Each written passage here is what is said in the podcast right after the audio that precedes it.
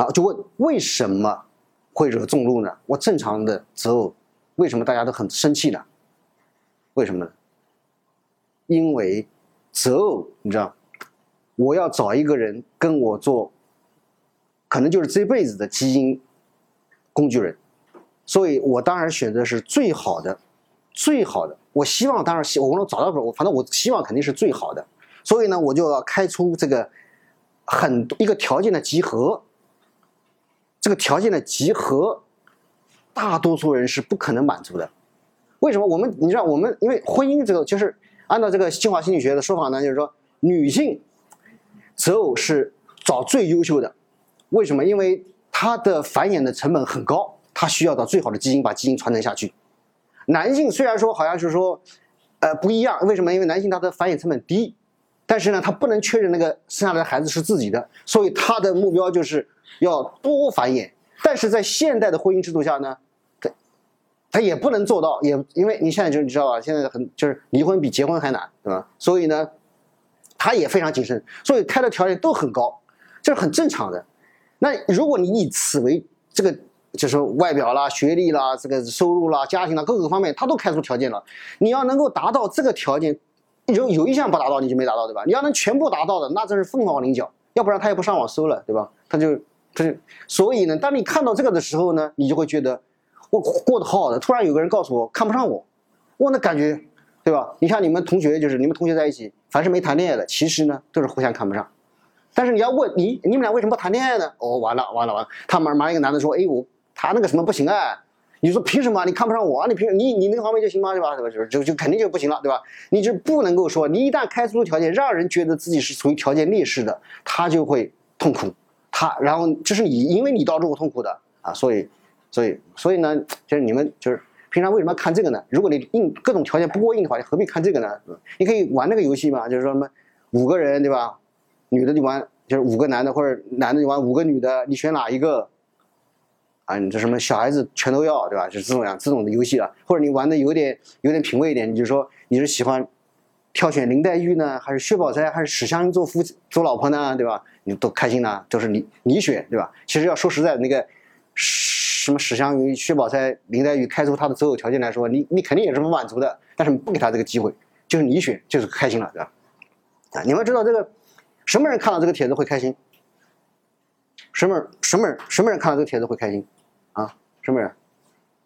就是各个条件都满足的人。就是说，其实他这刚才这个 P 八这个阿里巴巴的这个开的条件，南师大很多学生是满足的。三十岁以内，二幺幺，南师大就是二幺幺。江浙独女，这边江苏人超过一半，而且因为计划生育，大多数都是独女。以前都没觉得江浙独女是一个什么优秀条件，因为同学都是江浙独女，突然就是说江浙独女好像是个优秀条件，自己心里非常的愉快，对吧？啊，所以这个其实是就是因为条件状态的比较，所以导致的快乐和痛苦。第三种呢，叫权利的侵犯和被侵犯，也就是我们这个社会呢，其实呢是根据一定的权责规则建构起来的，所以你打破在。另外一处打破这个权责规则，实际上就是对整个社会利益的侵犯，也就是侵犯到我了啊，所以这个就就会很生气啊啊，比如说考试，比如说你考了八十分，别人考了九十分，那是竞争的劣势。但如果他是作弊得的，你就会很愤怒，啊？就是因为他打破了权责。你以前有那个什么九九六九九六的讨论，这九九六讨论是什么？其实也就是打破企业打破权责，占了占了员工的。便宜了嘛，对吧？如果是九九六，就九九六，你们知道，就是平常应该是九五五，对吧？早晨九点钟上班，下午九五点钟下班，上班上五天。九九六就是九点上到九点，然后工作六天。那如果九九六，你所加班的时间全按三倍工资给你，而且你只要这么辛苦，就有很多晋升的机会，那大家也不会抱怨。但如果是九九六，还是按原工资给我啊，或者不起眼的一些很少的激励。那你就就觉得利益被侵犯了，所以你就会不开心，对吧？但是这个呢，两个条件都要满足，一个是违背了权责、权利的规则，另外一方面呢还获得利益啊。比如说我们看这个啊，首先我们看第一条，叫有一个中年有成男子娶了貌美如花年轻女子，你感觉什么什么感觉？如果对一个男的来说，你可能是有一个哎呦有点竞争劣势，哎呀这个，对吧？但是你也不至于骂人家。但是如果说第二个中年有成男子娶了出轨了一个貌美如花女子，你就要骂他了，你非非常生气，为什么？对吧？你还多吃多占，这是不合适的，你就骂他。但是如果说你认为就是为什么生气？因为他违背了权利规则。但是我们再看下一个，如果一个中年有成男子出轨一个八十八岁的样貌不太好看的老太太，你会什么感觉？啊，你可能就不生气了，你还有一种心意幼态的快乐啊，有这种事情呢？啊，为什么呢？因为他虽然违背了权利规则，但是他没有侵犯你，感觉到他没有侵犯你的利利益，所以你就哎好像也没有那么生气，就跟那个考试一样的，考试作弊一样的。别人作弊，你考八十分；别人作弊九十分，你很生气；别人作弊只得了二十分，你还笑话他，你也不生气了，对吧？所以这个是这样。我们我们很多的新闻报道，其实都在利用这种状况，有人打破权责获得利益来吸引我们的眼球。我们来看一个报道啊，就是在几年三年前嘛，有一个雅戈尔动物园老虎吃人事件，你们听说过吧？讲一个男的吧，他呢因为有朋友来，他要招待他们，人一家三口来。他们一家三口招待对方，然后呢，因为家里不是很富有，为了为了省钱，他们呢就是让这个，就是这个女的和孩子买票进园，男的呢两个男的呢就翻墙进园，就省这两个票钱，结果翻错了，翻到了老虎笼子里，最后被老虎咬死了，啊，这个这么一个事件，这个事件呢，那这个报道就是这样的啊，就是这么一个事件。这事件呢，因为动物园为了哎呀，为了这个，为为了救它，或者为了对公众交代，也把老虎打死了啊。这个事件报道之后呢，一般的报道呢是这样报道的啊，就是说，这个事这个描述这个事件的经过。你这个新闻主要可看什么？叫心意幼态哦，老虎咬死人，那就是个心意的事件，是吧？你可能还有点共情啊，可怜他死了，是吧？你是这样的。但是这个东西呢，虽然是个新闻，但是不好看，没有人，不太有人关注。于是呢，来了一个商业化的记者，然后他们就掌握了这个大众的心理。他干什么呢？他去采访死者的弟弟、死者的家属，问你觉得要不要赔偿？你想找死者的弟弟，他也不是做公关，他会说：“哎呀，这个东西应该法院说了算，或者这个东西我们现在还放一放，我们现在先处理家人的这个悲伤啊、伤伤伤势等等。”那他他水平太高，他没有没有接触媒体，他只会说要赔偿或者不要赔偿。他能说不要赔偿吗？不可能吧，因为我我哥哥刚去世，我的嫂子和孩子还没有人抚养。这个时候记者来问我要不要赔，我肯定是希望有些赔偿的。你要说我说不要赔偿不合适，我说要赔偿，我还得找个理由。你看别人不是还是他们还是有点错的，对吧？你讲完这个之后，引起了轩然大波。为什么呢？大家很愤怒。我的朋友圈里面还有人写叫做还我老虎。为什么还我？因为老虎因为你死了，对吧？还我老虎，他跟人没有共情，他跟老虎有共情。为什么会愤怒？是因为你翻墙进去是违规，你被你死了，那我们就算了。结果你还想要要钱，所以大家觉得就非常的愤怒啊啊！其实，在这个之前有类似的事件，在这之前一年也有一个有一个北京一个女的，她开汽车，因为这北京那么八大的什么野生动物园是可以开车进去的，她没有遵守规则，自己下车了，结果导致自己被咬伤，自己的母亲被咬死了。然后记这个这个新闻报道出来也是一样的，最早就是新意幼态。然后你把记者把这个话筒递给他，你觉得怎么样？他肯定要抱怨动物园，对吧？你动物园没有做好各种什么防范措施什么什么的，然后所有人就开始骂这个人，基本上都是这个套路了啊。这个后面我也讲了一些最新的，也也是都是这个套路啊。这个叫竞争幼态。那我们的竞争幼态呢，还可以推及到群属，就不止我一个人跟别人竞争，是我这个群体跟别人竞争，我也会过得快乐，对吧？你说中国强啊，那我们就快乐。呃，你像，比如说我是地道南京人，如果有人说这个这个什么啊，南京不如广州的十大理由，我一看就是这个胡说八道，对吧？他说十大理由说南京已经超越广州，哎，深度好文，我来看一看，对吧？就是这样的，这是都是自己群属优秀都可以的，啊。有的时候你们会喜欢一些，比如说球队啊，比如说去看你们有有个本科生就是这样的，就是特别喜欢和洛杉矶湖人队的比赛。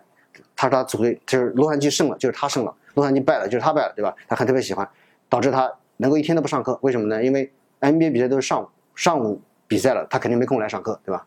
如果湖人队赢了，他非常开心，下午去打篮球，不来上课了；如果湖人队输了，他非常痛苦，在家里打英雄英雄联盟，也不来上课了。总之，赢输对他的情绪冲击都很大，最后冲击的都是上课这个行为，对吧？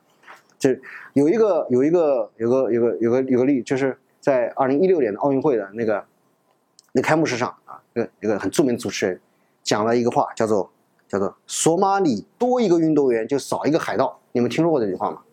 啊，听说过。就是我们在奥运会的时候啊，因为是国与国之间的这个这个这个竞赛嘛，所以很多外国的主持人也会拿中国人来调侃，调侃完之后，只要是听我们听到不舒服的，我们群在侮辱我们群属的，就一定要骂他，要告他，让他下岗为止，对吧？但是呢，我们国内的主持人其实也在调侃国外，他讲的这句话，我看听到时候很震惊。索马里虽然我们听说过索马里是有海盗的，但不是人家全国都是海盗啊。这个 说什么叫少一个多一个东西少一个海盗，岂不是侮辱人家国人吗？啊，当然了，这个每个人他都有说话的风格不要紧。但我上网看，大家有没有对他感到觉得不可讲这样讲不好？哎，没有，大家都很开心，甚至还有人说，哎，不一定哦，我们是来兼职当运动员的，我们组织还是海盗哦。也就大家很开心，而且还把他当做这个主持人的十大金句。为什么呢？因为你你 你。通过自己的群属来嘲笑别人的群属，别人群属作为劣势的状态，那你就觉得特别开心。如果嘲笑你，你当然感到很痛苦了，是吧？你想知道吗？就是以前我们这个，我们的什么叫叫炎黄子孙，是不是炎黄？就是炎帝和黄帝的子孙。其实炎帝和黄帝团结起来打败了另外一个部落，部落叫蚩尤，你们也知道吧？蚩尤，蚩尤的祖，你们你你们知道那个什么叫？就是那个指纹啊，有那个一圈一圈的，那叫什么叫什么叫螺是吧？如果你左手有罗，右手有罗的话，你就是蚩尤的后裔。蚩尤的后裔这么多年来一直遭受炎黄子孙的压榨，啊，但我瞎说的啊，瞎说，没有没有这回事，没有。也就是说，当你没有这个信迹的时候，没有这个群主信迹的时候，你肯定也就无所谓了。但是你现在，如果你有说我是蚩尤的子弟啊，我怎么能这样？我要，那那那这对吧？就其实是靠这个啊这个信迹支持的，对吧？啊，我们通常呢，我们会会干一个事情，就是本来是一个个体犯错了，但是我们批评这个个体是不过瘾的，我们把它归纳为一个群属，是跟我们没有关系的群属，是我和另外的群属，然后来批评他，我觉得特别快乐，对吧？比如说我们假想一个事件，就是张老师偷东西被抓了，这个事件，如果你就说张老师，如果你认识我的话，你可能就说，哎，张老师终于被抓了，对吧？那这个是一个批评个人。但是呢，别人不认识我，他怎啊？这个不相干的人偷东西多了，对吧？那怎么能活得快乐？他就会把它变成一个群属。比如说外校师生就会说：“哎呦，南师大就是风气。”把他变成南师大的人，他就觉得：“哎，南师大不行，就我就行了，对吧？”比如我河海的，哎，南师大不行，我就高端一点，对不对？如果大学之外呢，他就说大学老师斗出败类啊，心里本来就大学老师好像怎么，对吧？就一下大学老师是很差，于是他这也感受到这个自己的这个优势。那女性呢？就说男性、男人都是罪犯，对吧？男人都不好啊，这样你作为女性你也舒服了。还有呢，有青年他会说什么？他说不是老人变坏了，是坏人变老了，对对对。外国人就说，哎，中国人道德水平真低啊，什么的，对吧？啊，就是这样。反反正总是说，把这个这个这个人干，他其实其实我一人做事一人当，我怎么还拖累男性啊？拖累男师大啊？拖累中国人？这个对吧？但是呢，别人呢，他喜欢把你归成一个群属，然后你就。啊，你就你就他就舒服了，对吧？但如果说如果说是一件好事呢，他就归纳为我这个群属的，对吧？那比如说我们我在网上看了一个，就是说说他叫做真是理科生写社科舒服，再也不会高中学理，现在读经管了。逻辑思维的培养真的太重要了。你看他这个他这个逻辑是什么样子？就是说，首先看到一个人写的社科文章，觉得特别好，他归因为是理学理科的人写的，所以他才能写这么好。因为他也是理科生，他以前曾自卑过，但是呢，有过理科生还是很厉害的。然后他一归因为说什么呢？就是因为理我们理科生逻辑思维是很强大的，嗯，所以他感到了快乐。人家写个文章特别好，他感觉自己就是这个水平的，这很奇怪。因为我看了之后，因为我是文科生，对不对？所以我看了之后，我觉得很奇怪了，怎么理科生就比文科生这个逻辑思维强大呢？你逻辑学老师是哪里来的？逻辑学老师是哲学系的，哲学系就是文科。研究逻辑的是文科的，你怎么说理科生逻辑更强大呢？这是什么逻辑呢？对吧？啊，这这个当然，这人就是这样子的，人就是喜欢把自己的群属变得很高啊，别的群属都很低啊。但我呢，其实也是这么认为的啊，就是我意识到这一点，但是也难免会归归归为一个群属。但是为了我能够更加超越，所以我通常遇到别人做坏事呢，我都会说这个叫叫哈人类，或者你复杂一点哈哈这些人类啊，就是我把他们归因为一个人类啊，我立刻觉得。有没有一种啊，就居高临下神的感觉啊？你就是因为是人类的共同的这些品质导致你们做出这么荒唐可笑的事情，